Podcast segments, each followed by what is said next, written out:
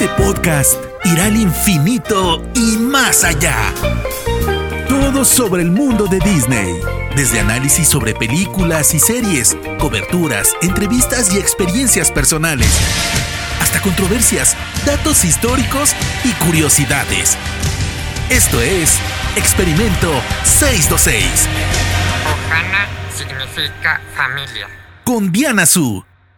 ¡Wow! ¿Qué les pareció esa nueva entrada? ¡Qué emoción! Bienvenidos a la segunda temporada de Experimento 626, un podcast dedicado a todo lo que tiene que ver con el universo de Disney, Pixar, Marvel Studios, Lucasfilm, Disney Plus, Walt Disney Studios, Walt Disney Animation Studios, parques temáticos, la compañía de Disney y demás temas. Esta es una nueva temporada de este podcast, pero voy a seguir con el conteo que llevamos hasta ahora. Así que este es el episodio número 41. Yo soy Diana Su, como ya saben, me pueden encontrar en Twitter y en Instagram como arroba-diana Su. Y no olviden usar el hashtag experimento626 para que ahí se concentre toda la comunicación alrededor de este podcast.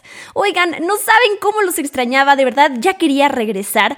Si eres de esas personas que me acompaña desde 2020 que inició este podcast, bienvenido o bienvenida de regreso, es un honor. Y si eres una persona que apenas acaba de encontrar este podcast y se va a sumar a esta comunidad, bienvenido o bienvenida a ti también. Espero que nunca se vayan y que me acompañen en todos los próximos podcasts que preparo con todo el cariño para ustedes.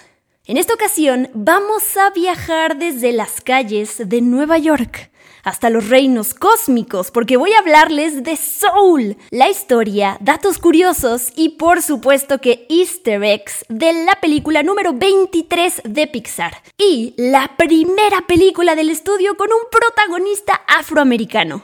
Hay que decirlo, si están escuchando este podcast es porque ya vieron la película en Disney Plus, me imagino, y quieren saber mucho más sobre el detrás de cámaras.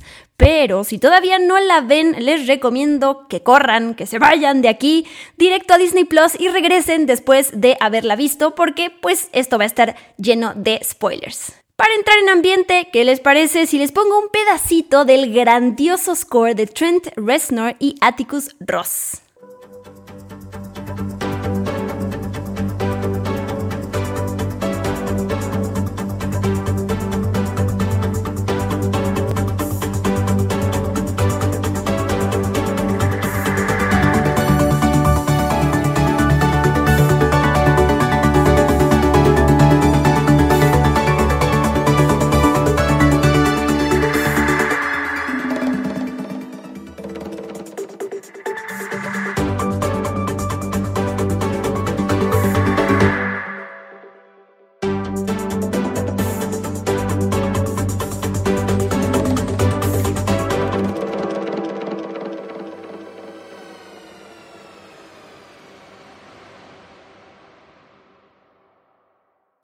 Joe Garner es un profesor de música de una escuela secundaria que logra la oportunidad de su vida, tocar en el mejor club de jazz de la ciudad. Pero de repente da un paso en falso, literalmente, y termina en el Gran Antes, un lugar donde las nuevas almas obtienen su personalidad, carácter e intereses antes de ir a la Tierra. Ahí es donde Joe conoce al alma llamada 22 y tendrá que trabajar con ella para poder regresar a la Tierra. A grandes rasgos, esa es la sinopsis de Soul. Y antes que nada, quiero compartirles mi opinión de la película. La verdad es que me gustó bastante, me conmovió muchísimo el mensaje. Debo de decir que mucho más que Onward, que Unidos, que solo menciono esta película de Pixar porque estrenó el mismo año que Soul. Esa frase al final de la película en donde dicen Your spark is not your purpose, o en español, una chispa no es el propósito, me parece vital como recordatorio en esos momentos donde nos frustramos, donde nos cerramos al mundo y no sabemos cómo salir adelante o creemos. Así que son de esas frases que yo eh, luego imprimo o para enmarcarlas o las tengo ahí como las frases que le ayudan a Diana Su a motivarse en días malos. me imagino que ustedes tendrán las suyas, ya me las compartirán. Pero bueno, regresando a Soul. Me encanta la manera en que lograron darle vida, organizar y materializar un tema tan abstracto, tan complejo como las almas e interrogantes como ¿de dónde viene la personalidad de un recién nacido? ¿Cuál es el significado de la vida? ¿A qué venimos a este mundo? Si aún no los han visto, aprovecho para recomendarles los seis clips extras que hay en Disney Plus, justamente en la sección de extras que acompañan a las películas y series que están en la plataforma, en donde hay un detrás de cámaras de varios temas relacionados con la película, duran entre 3 y 10 minutos cada uno, son bastante cortitos, para que se enteren en palabras de los realizadores y de toda la gente que está detrás de Soul, cómo fueron resolviendo ciertas cuestiones. Y regresando a todo este tema de las almas y estos conceptos ah, tan abstractos y tan difíciles de materializar, porque al final de cuentas puede ser algo que para cada quien signifique y represente y se vea de cierta manera. Hay un momento muy bueno en la película en donde hablan de esto, que es cuando Joe le pregunta a Jerry, en cuanto acaba de llegar eh, a este mundo de las almas, que le dice, oye, ¿quién eres tú? Y Jerry le responde, soy la combinación de todos los campos cuánticos del universo en una forma que tu débil cerebro humano comprenda. Y con ese diálogo tal cual es como yo resumo lo que me, me parece fascinante de Soul. Hay un tema de conversación que estuve leyendo por ahí en redes sociales de varias personas que dicen que esta película es la película más adulta de Pixar y que no es para los niños. Y me encantaría saber su opinión sobre esto, aunque esto es, no, no es un diálogo porque no puedo escucharlos, pero bueno, yo creo que de entrada nunca hay que subestimar a los niños. Creo que además todas las películas de Pixar son familiares, son estas películas que cuando las ves de chiquitos les encuentras cierto significado y cuando las ves de adultos ves algo más allá. Creo que son películas que funcionan para cada miembro y a lo mejor en algunos temas tan complejos como esto de las almas, los niños a lo mejor no se quedarán con ciertas ideas y se fijen en otras cosas, pero no quiere decir que no entiendan. Me encantaría saber si alguno de ustedes vio la película acompañado de una niña o de un niño, cuál fue la reacción de ese pequeño o de esa pequeña, eh, qué se les quedó de Soul, si les gustó o no, si entendieron. Me encantaría que me compartieran en cuanto escuchen este podcast. Recuerden, arroba guion bajo Diana Su y hashtag experimento 626. Si me quieren escribir, yo soy muy feliz siempre de leerlos. Ahora, hay otra reflexión muy interesante que no sé si llegaron a hacerse después de ver la película, que es la siguiente. Con el paso del tiempo, Pixar Animation Studios siempre, y lo sabemos desde 1995 con Toy Story, siempre ha perfeccionado su animación y se ha destacado por alcanzar un nivel de realismo con esa animación a través de los detalles, de las texturas, la iluminación, los movimientos de los personajes que cada película eh, se ven mucho más reales. Pero es curioso porque con esta película sucede lo contrario. En Soul se van al lado opuesto porque justamente como están tratando con temas etéreos, o sea, entiendo cuál es el punto, pero personajes y mundos los vamos a ver retratados de una manera sin detalles, ya saben, translúcidos, eh, justamente estos personajes que no son algo realista. Entonces, bueno, pensando en la historia del estudio de Pixar, es eh, eh, curioso recordar como para dónde han ido en toda su carrera y ahorita que hagan esto, ¿no? Otro elemento que destaco de la película es la música. ¡Wow! Más adelante quiero hablarles un poquito más de ella para mencionar a los compositores detrás de estos dos scores, porque la película tiene dos scores dependiendo del momento en el que estemos. Hay algo que em, sí quería comentarles, un recurso que no me convenció del todo en la película, que es cuando Joe se mete en el cuerpo del gatito eh, y cuando 22 se mete en el cuerpo de Joe. Entiendo por qué pasa, entiendo que tiene que haber una lección detrás y tienes que estar viendo las cosas desde otra perspectiva para darte cuenta de muchas cosas, pero siento que ese recurso, esa situación en donde se intercambian cuerpos, aunque de otra manera la hemos visto varias veces, entonces recuerdo que cuando empecé a ver Soul, porque ya la vi dos veces, cuando vi que de esa manera se iba a desarrollar la película, dije, ¡ay, esto no me convence! Se me hace un recurso bastante utilizado y bastante como, como poco creativo. Pero bueno, eh, nos llevaron por otro lado y al final me gustó en su totalidad la película, pero sí es algo que dije, ¡ah! Me hubiera gustado que lo resolvieran de otra manera, no sé si les pasó a ustedes, pero bueno, ya me contarán. En fin, la verdad es que me gustó mucho Soul, me hubiera encantado, encantado, encantado verla en el cine. Eh, es como yo siempre preferiré disfrutar estas historias porque nada se le compara a esta sala oscura, la pantalla grande, el sonido impresionante y la experiencia en general del cine. Pero bueno, eh, no pudimos disfrutar esta película de esta manera. Soul es la primera película de Pixar que no estrenó en cines, y suena raro decirlo, pero bueno, eh, llegó directamente a Disney Plus. Afortunadamente no hubo un cobro extra como Mulan, hay que decirlo, eso es muy importante de destacar. Pero bueno, disfrutarla también en una fecha como fue el 25 de diciembre, que tampoco ninguna película de Pixar había estrenado en esa fecha, pues fue, fue algo muy lindo. Así que ya me contarán qué les pareció Soul. Vámonos ahora sí con más datos. Soul es dirigida por Pete Docter, el director de otras tres maravillas de Pixar. Monster Inc. de 2001, Up, una aventura de altura, como le pusieron en español, de 2009, e Intensamente o Inside Out en inglés de 2015. Él ganó dos premios Oscar por Up y por Intensamente. Y por cierto, además, actualmente Pete Docter es el director creativo de Pixar. Él quedó al mando cuando se fue John Lasseter. Pero además de Pete Doctor, hay que recordar y mencionar, muy importante, a Kemp Powers. Kemp Powers tuvo un rol importantísimo como codirector de la película y como consultor para crear al personaje de Joe y su entorno. En un momentito más les hablo de él, pero la verdad es que él es una pieza importante que no iba a ser codirector, que empezó de otra manera y fue subiendo hasta lograr este puesto y la verdad es que a él le debemos gran parte de, de las cosas que nos encantaron de la película, así que hay que tener su nombre también muy presente, con el Pete Doctor, obviamente. Quiero contarles, súper emocionada, cuál fue mi primer acercamiento con Soul. Lo recuerdo bien, en 2019 eh, asistí a uno de mis eventos favoritos en el mundo, que es la D23 Expo, esta convención de Disney que se lleva a cabo cada dos años excepto esta vez porque lo pasaron hasta 2022 por todo lo que está pasando, y donde se anuncian y se revelan muchas cosas que tienen que ver con la compañía, lanzamientos y nuevos juegos, y bueno, es, es, es una experiencia increíble, en algún momento en otro podcast les voy a contar todo, cómo pueden hacerle para ir, pero bueno, ese es eh, tema de otro podcast. El punto es que yo estaba ahí en 2019 cuando se revelaron muchos más detalles de Soul, hasta ese momento solo habíamos visto el logo, una sinopsis bastante genérica sobre la película, la fecha estreno, lo recuerdo, y que bueno, iba a ser dirigida por Pete Docter. Pero cuando yo estuve ahí en 2019 fue cuando se revelaron muchos más detalles, los actores involucrados, quién iban a ser los, las voces de los personajes,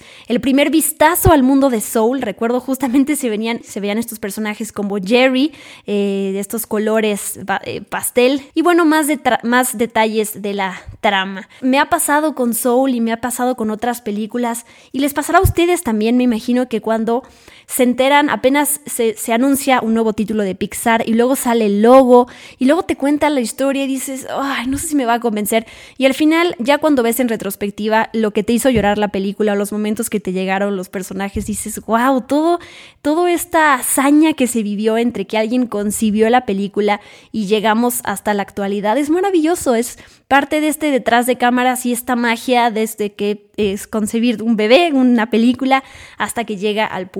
Así que siempre recuerdo estos momentos y los atesoro bastante y así lo viví con Soul. Recuerdo perfectamente bien que justo en, en esta convención Pete Docter dijo que la idea para hacer Soul le surgió hace 23 años, obviamente lo dijo en broma, haciendo referencia a que todo comenzó con su hijo, que en ese momento tenía 23 años, justamente, eh, esta es la película número 23 de Pixar, 23 años del hijo de Pete Docter, muchas casualidades en la vida, pero bueno, desde el momento en el que nació su hijo, él en ese entonces empezó a pensar, se más bien se dio cuenta que venía con una personalidad. Y él dice, bueno, ¿y de dónde vino eso? Yo pensé que nuestra personalidad se desarrollaba a través de nuestra interacción con el mundo, pero en realidad estaba bastante claro que todos nacemos con un sentido único y específico de quiénes somos. Kemp Powers, regresando a la historia del co-director de Soul, originalmente se unió al proyecto como co-guionista únicamente. Al principio él iba a ayudar a escribir el personaje de Joe, de hecho se le dio inicialmente un contrato de únicamente 12 semanas, pero luego obviamente se extendió. Él fue ascendido a co-director después de sus extensas contribuciones a la película, lo que lo convirtió en el primer co-director afroamericano de Pixar. Como iban a tener un protagonista afroamericano, todos en Pixar pues estaban bastante conscientes de la historia que ha habido eh, relacionada con imágenes racistas en la animación y se propusieron crear personajes que fueran reconociblemente negros, evitando los estereotipos de los dibujos animados antiguos. De acuerdo a Kemp Powers, los animadores utilizaron la iluminación como una forma de resaltar la diversidad étnica en el mundo real.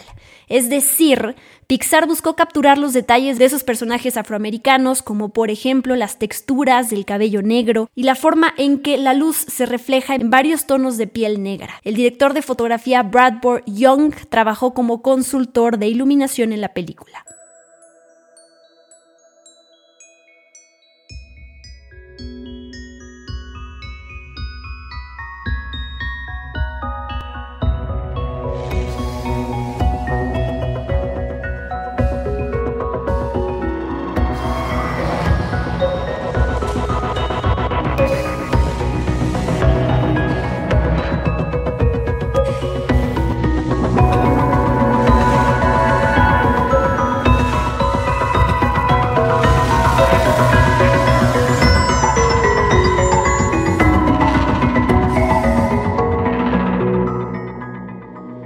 He contado quién es Ken Powers. Ya les dije qué hizo para Soul, pero no les, no les he dicho un par de datos de él.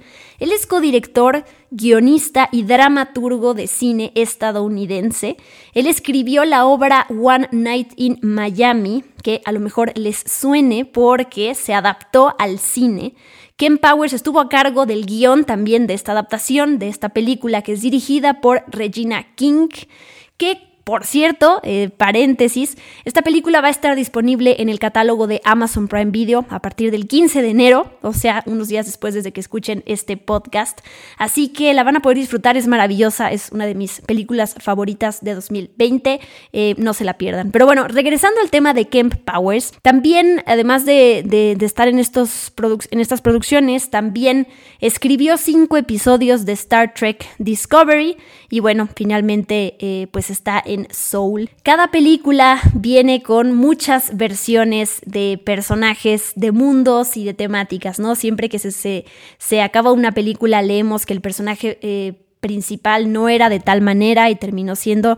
Aquí pasa que eh, con Joe, por ejemplo, en un principio él iba a ser mucho más cínico con sus estudiantes y eh, expresando abiertamente su opinión sobre cómo se ven a sí mismos. Entonces, al revisar las escrituras, el equipo se dio cuenta de que eso hacía que Joe pues no fuera un personaje que le fuera a gustar a la gente. Así que fueron específicamente Kemp Powers y John Batiste, que John Batiste es uno de los encargados del maravilloso de la película, del cual vamos a hablar en un ratito, ellos dieron su opinión sobre cómo debería actuar Joe con sus estudiantes y qué debería decirles. De hecho, gran parte de los diálogos fueron tomados casi literalmente de los diálogos que propuso John Batista. Así que ahí está la importancia de estos consultores, de estas personas, que como en Soul, que como en Coco, que como en todas las películas de Pixar, siempre se preocupan por no ofender a nadie y por hacerle honor a los personajes, a las culturas, a los países, a las tradiciones que están reflejando en sus películas.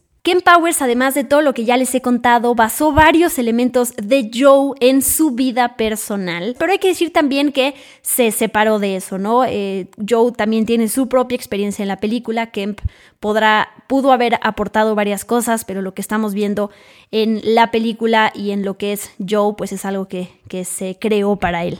Y me gusta mucho este dato que eh, encontré por ahí.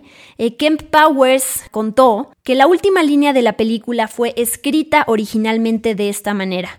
No estoy seguro, pero sé que voy a disfrutar cada minuto. Pero se cambió a no estoy seguro, pero sé que voy a vivir cada minuto en lugar de disfrutar cada minuto. ¿Por qué? Porque se ve que un animador ahí o alguien se dio cuenta que más bien no se dio cuenta, les señaló, les recordó que la vida también tiene momentos dolorosos que todos tenemos que vivir y que pasar y que salir adelante con eso. Y entonces em, era mucho más profunda la línea de decir que vamos a vivir cada minuto en lugar de disfrutar, porque la verdad es que no todos los momentos en la vida se disfrutan. A continuación, algunos datos sobre el diseño de los personajes y locaciones que se ven en Soul. De entrada, quiénes son las voces detrás de los personajes principales. Jamie Foxx le da vida a Joe Garner, es la segunda vez que Jamie Foxx interpreta a un pianista de jazz después de que le dio vida a eh, Ray Charles en la película The Ray de 2004.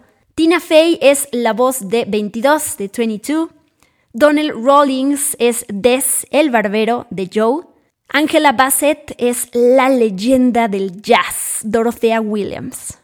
Felicia Rashad es Liva Garner, esta maravillosa y encantadora madre de Joe, dueña de una sastrería, que fíjense, ahorita que la menciono, qué bárbara. Se me olvidó decirles cuando mencioné eh, que, mi opinión sobre la película, que una de las cosas que más disfruté es el personaje de Liva Gardner y la relación que tiene con su hijo Joe, ese momento de, confrontación que tienen en donde Joe está en el cuerpo del gato y lo ve todo desde otra perspectiva, también me movió muchísimo, me conmovió y se me hace una, joya de escena y de hecho eh, una de mis favoritas en la película. Rachel House es la voz de Terry, Quest Love es Curly, un baterista que toca con Dorothea. David Dix es Paul. Y bueno, también tenemos a Mr. Mittens, que es el gato de terapia, entre otros personajes. Según Pete Doctor, una vez que se decidieron que el personaje principal iba a ser un músico de jazz, los realizadores entonces optaron por hacer que el personaje fuera afroamericano, ya que sintieron que tenía sentido debido a la estrecha relación que los afroamericanos eh, han tenido con la historia del jazz. Sobre el diseño de las almas tengo un par de cosas que contarles. Los realizadores animaron las almas que aparecen en la película de una manera, eh, pues llamémosle etérea, porque de hecho si ven estos clips extras que están en Disney Plus sobre la película, la palabra favorita de todos, o por lo menos de Pete Doctor, es etéreo, porque bueno, todo esto del mundo de las almas y todo este tema pues tiene que ver con lo etéreo. Y habiendo basado sus diseños en definiciones sobre las almas que les dieron varios representantes religiosos y culturales. Doctor lo describió como un gran desafío ya que los animadores están acostumbrados pues a animar juguetes, coches, cosas que son físicas y, que puede haber eh, referencias fáciles. A pesar de todo esto, Pete cuenta que sintió que el equipo de animación realmente reunió algunas cosas interesantes que son indicativas de esas palabras pero también identificables.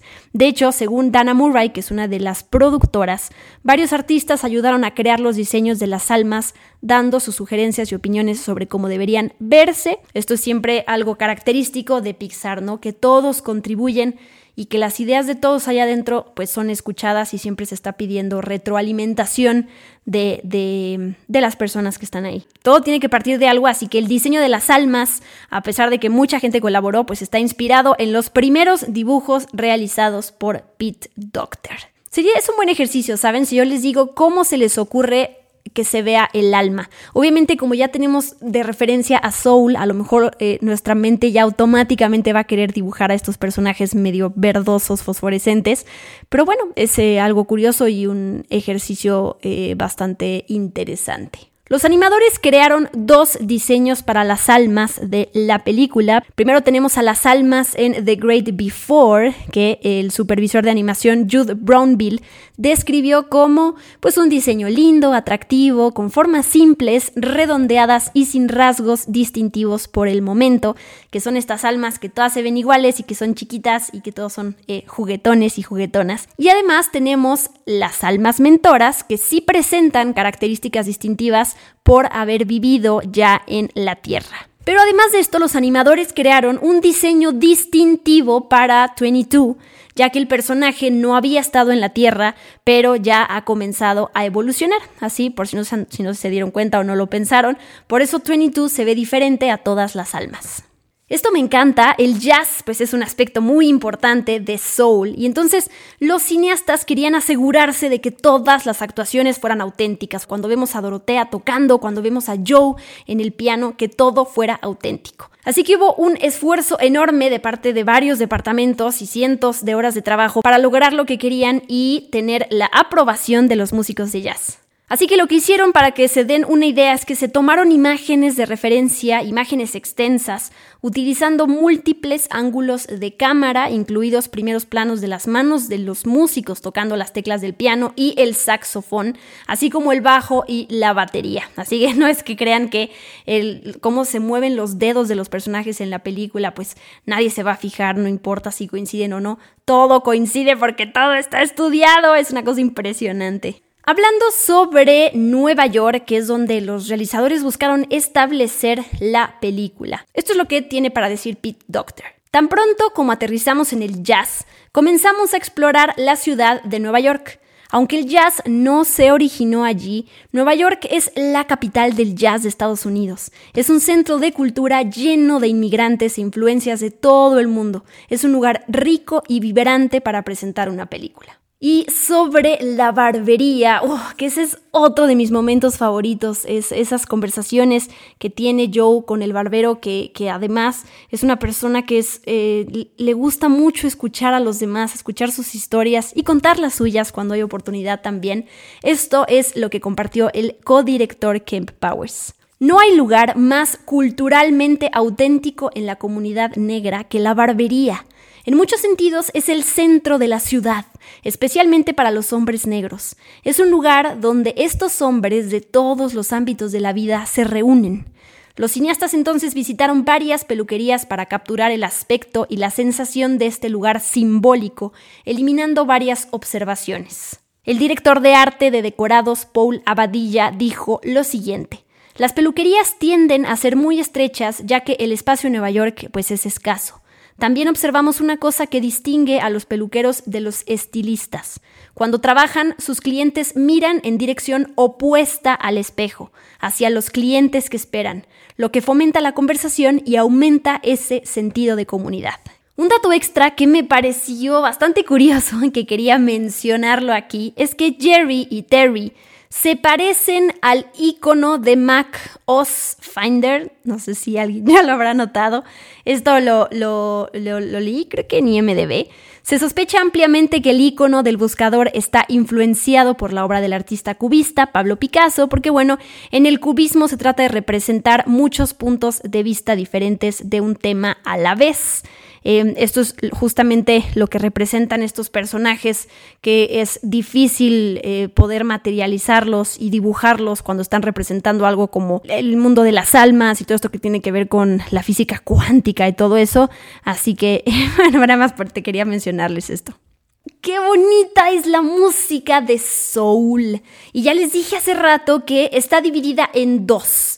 Tres compositores están a cargo de la música. Primero tenemos a Trent Reznor y a Atticus Ross a cargo de la música ambiental y por el otro lado tenemos en los arreglos de jazz a John Batiste. Tanto Pete Doctor y Kemp Powers querían que la banda sonora de Soul fuera diferente de cualquier otra película de Pixar y ahora puedo decir que lo lograron. Y por eso fue que contrataron a Trent Reznor y a Atticus Ross, justo cuando se anunció que ellos iban a estar eh, dentro de una película de Disney, eh, eh, de Pixar fue algo muy extraño para la gente, pero la verdad es que les salió increíble. Les comparto algo que Pete Doctor dijo. Estábamos emocionados de trabajar con Trent y Atticus porque sabíamos que nos llevarían a lugares a los que nunca antes habíamos ido. Para la producción de la banda sonora de Soul, la dupla de Nine Inch Nails quería experimentar con sonidos que no necesariamente fueran de este mundo, por lo que crearon paisajes sonoros para cada una de las dimensiones que conforman la película, es decir, You Seminar, The Great Beyond y The Great Before. Y por el otro lado, la otra parte de, la banda sonora de la película. Para ella se contrató al joven músico y arreglista de jazz, John Batiste, quien dijo que todas las composiciones están influenciadas por una gran franja de más de 100 años de música jazz, lo que le da al oyente muchos puntos de referencia. Es una forma sutil de rendir homenaje y al mismo tiempo presentar a una audiencia completamente nueva este tipo de sonidos. Claramente estas canciones de jazz son las que suenan en el mundo real de la ciudad de Nueva York, que es donde Joe Garner quiere seguir su vida. Eh, aprovecho para recomendarles otro podcast que forma parte de Spoiler Time, que es Spoiler Tracks, que lleva el gran Rana Funk, en donde justamente me compartió parte de esta información de la música de soul y que le dedica episodios a varios em, compositores de, de scores de películas. Y bueno, tiene unos datos impresionantes, así que escúchenlo cuando puedan.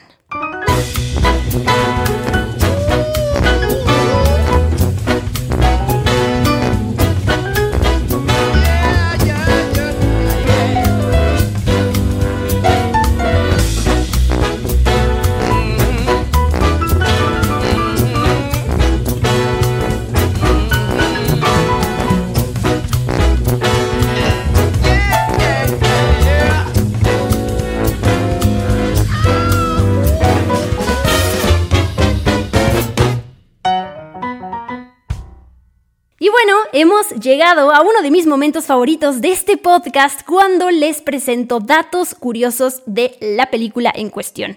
Algunos de ellos los tomé de IMDB para que sepan, esa es mi, mi fuente.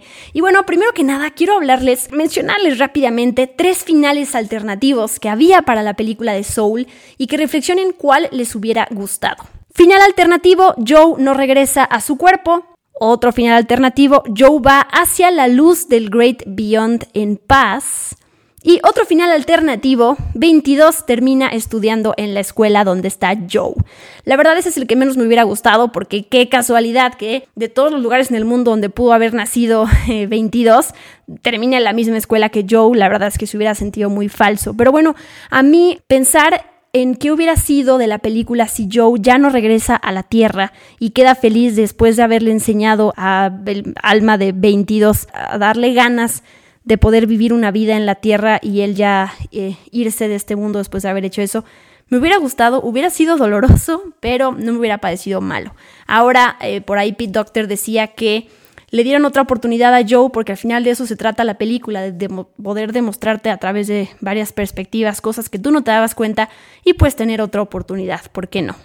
Otro dato curioso, no sé si se pusieron a reflexionar sobre esto, pero lo más cercano a un antagonista que hay en la película es Terry, este personaje que a mí me dio mucha risa, eh, si bien intenta capturar a Joe y a 22, pues la verdad es que no lo hace por malicia y, o por odio, es, es su trabajo y quiere mantener el recuento, el recuento, perdón, de las almas de manera correcta y asegurarse de que esté todo eh, en su lugar. Así que no es villano, no es villana más bien, pero me llama la atención esto, ¿no? Son estas pocas películas que tienen un... Siempre pienso en Snoopy, la película de Charlie Brown, Peanuts, la película, eh, estas pocas películas en donde no hay un villano como tal. Si quisiéramos nombrar a un villano, no sé, sería uno mismo, ¿no?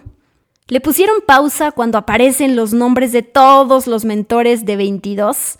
Hay tres nombres muy significativos para Disney que son Joe Grant, Joe Ranft y Jack Kirby. Joe Grant es una leyenda de la animación de Disney que trabajó en películas clásicas eh, que van desde Blancanieves y los siete enanitos. Eh, Joe Ranft es una leyenda de Disney que trabajó en Disney Animation antes de mudarse a Pixar y ganar un Oscar por coescribir el guion de Toy Story. Y bueno, Jack Kirby, famoso dibujante de cómics, escritor y editor de Marvel.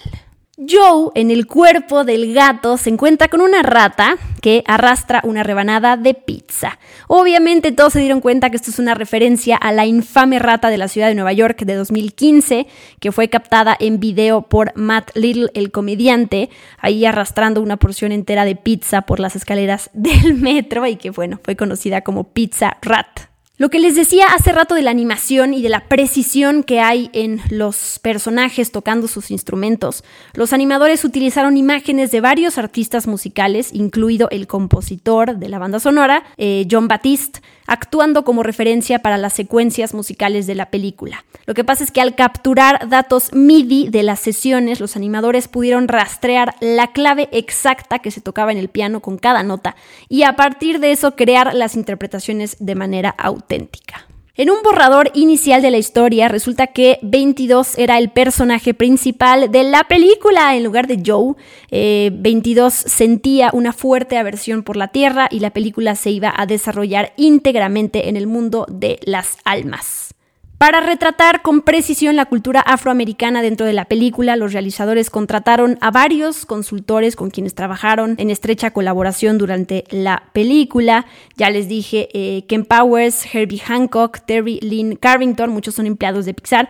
Quincy Jones, eh, John Batiste, ya también les dije, eh, Jonetta Cole, las estrellas Questlove, David Dix, y vi también por ahí en los créditos que aparece Ryan Coogler, el director de Black Panther. El negocio de sastrería, que es propiedad en la película de la familia de Joe, se basa en la tienda Advanced European Tailoring de la vida real en Berkeley, California. Los animadores de Pixar pasaron muchas horas ahí, tomando notas e ilustraciones para capturar todo. También hablaron con los dueños de la tienda para aprender más sobre lo que los inspira a hacer su trabajo. Pero bueno, ellos dijeron en algún momento que no recibieron pago por sus contribuciones, pero estaban orgullosos de ser parte de la película. Y finalmente, algo sobre el gatito, por si se preguntaban por qué el gatito tuvo otra oportunidad para regresar a la vida. Según el codirector Ken Powers, Mr. Mittens volvió a la vida porque el gato tiene nueve vidas. Eh, había una secuencia que mostraba al señor a Mr. Mittens regresando a su cuerpo, que se incluyó en el guion gráfico, pero se descartó. Y para concluir este podcast, les comparto algunos de los easter eggs de otras películas de Pixar en Soul. Hay muchísimos, no voy a mencionar todos porque si no nunca acabamos, pero aquí hay unos que me encantaron. En la película de Unidos, Onward, aparece un disco de Dorothea Williams, sin que nosotros lo supiéramos, eh, durante la escena en la que Colt Bronco visita la casa de los Lightfoot al comienzo de la película. Ahí se puede ver el disco de Dorothea Williams. En The Whole of Everything, cuando Joe y 22 aparecen caminando y la verdad es que se ven demasiadas cosas enfrente, yo me puse a buscar a ver qué encontraba, pero bueno, la escena pasa rápido y no, no, no lo pausé. Pero bueno, ahí es donde aparece la camioneta de Pizza Planeta. Es, es, es ese easter egg que yo siempre busco antes que cualquier cosa. Está del lado izquierdo abajo cuando entran caminando y tienen frente a ellos demasiadas cosas que aparecen y además como algunas son a color y otras no, la verdad es que es un poquito difícil de identificar pero ahí está este easter egg. Uno de los anuncios en el metro es de Brank, que es la empresa de la que sabemos en Intensamente, que tiene que ver con el papá de Riley. Uh, este es otro de los easter eggs que siempre estoy buscando. John Ratzenberger, que por cierto ya le dediqué un episodio completito a John Ratzenberger, el único actor que ha aparecido en todas y cada una de las películas de Pixar. A veces tiene papeles más grandes, otros son más chiquitos, pero bueno, él no tiene crédito en esta película y obviamente los fans nos preocupamos porque dijimos, no se puede romper esta tradición de que él tenga sea la voz de un personaje. Pero Pete Doctor ya reveló que sí tiene un cameo en la película, pero se negó a revelar dónde y quién es. Yo he leído por ahí que podría ser este pasajero eh, cuando van en el metro y cuando le dice ahí a, creo que es a Joe, le dice, hey, take it easy, huh? esa pequeña línea, muchos dicen que podría ser John Ratzenberger, porque si no, no se reconoce su voz de otra manera. Pero bueno, ya esperaremos a que alguien oficial lo confirme. El chiste es que sí está ahí. Cuando Joe se está cortando el pelo con Des, Des tiene una foto de su hija en donde se le ve a Bonnie, este personaje que es uno de mis favoritos de Toy Story 4, este conejito que tiene la voz de Jordan Peele. La caja de comida china para llevar que apareció en el escritorio del corredor de bolsa es la misma que apareció en películas anteriores de Pixar como Bichos, Ratatouille e Intensamente. En este lugarcito, en la caja donde vive el personaje de 22, podemos ver que utiliza la pelota famosa de Pixar, Luxo Ball, como mesita. La habitación del hospital en la que Joe y 22 saltan es la habitación número P742, que al parecer es una referencia a P. Sherman 42 Wallaby Way de Buscando Ánimo. En el segundo tráiler de Soul, esto yo no lo vi, pero lo leí por ahí, aparece un póster eh, aparentemente ordinario con las palabras Visit Porto Rosso. Aparece dentro de la agencia de viajes Go Far Traveler mientras Joe camina por las calles de Nueva York. En el cartel se ve una ciudad costera a lo largo de la Riviera italiana. Así que bueno, esto podría ser un guiño a la próxima película de Pixar que es Luca que se va a estrenar este año. Cuando 22 enumera a sus mentores, ya ven que por ahí eh, menciona a María Antonieta, que solo se le ve la cabeza porque fue decapitada durante la Revolución Francesa. Y bueno, recordarán que en Toy Story de 1995 hay una referencia a María Antonieta cuando Buzz está súper devastado y decaído y le dice a Woody, eh, tomando el té con María Antonieta y su hermanita. Bueno, no sé si eso era a propósito, ¿no? Pero ahí está otra conexión. En el Hall of Everything, los monumentos, algunos de los monumentos que se ven por ahí, porque hay una ballena que creo que hace referencia a Buscando a Dory, em, la pagoda japonesa, el Big Ben, la Torre Eiffel, la pirámide mexicana, eh, esto todo hace referencia a estos pabellones que forman parte del parque de Epcot en Walt Disney World. Y finalmente hay un easter egg a Brave, a Valiente, cuando aparece en el video durante la presentación de capacitación de mentores. Un alma encuentra su chispa después de que ha disparado con éxito una flecha en el centro de uno de los tres objetivos, que bueno, hace alusión a la escena en la que Mérida demuestra sus habilidades de tiro con arco. Y con eso terminamos. ¡Wow! Fue un gran episodio lleno de información. Espero que les haya gustado este episodio especial dedicado a Soul, la historia de la película, datos curiosos, easter eggs, la música y demás. Y ya me contarán qué les parece. Y después de escucharme, les recomiendo que vuelvan a Disney Plus para encontrar todos estos easter eggs y disfrutarla aún más. Muchísimas gracias por acompañarme semana con semana. Recuerden que todos los miércoles hay un nuevo episodio de Experimento 626 que hago para ustedes con muchísimo cariño. Todos los episodios los pueden encontrar en las plataformas donde subimos el podcast, Spotify, Apple Podcast, Google Podcast, iBooks, iHeartRadio, TuneIn y bueno, también en Amazon Music. Los espero entonces el próximo miércoles para traerles un nuevo tema que tenga que ver con el universo de Disney. Yo soy Diana Su y me despido. Bye bye. Esto fue Experimento 626 con Diana Su. Gracias por acompañarnos. Los esperamos en el próximo episodio. Hakuna Matata.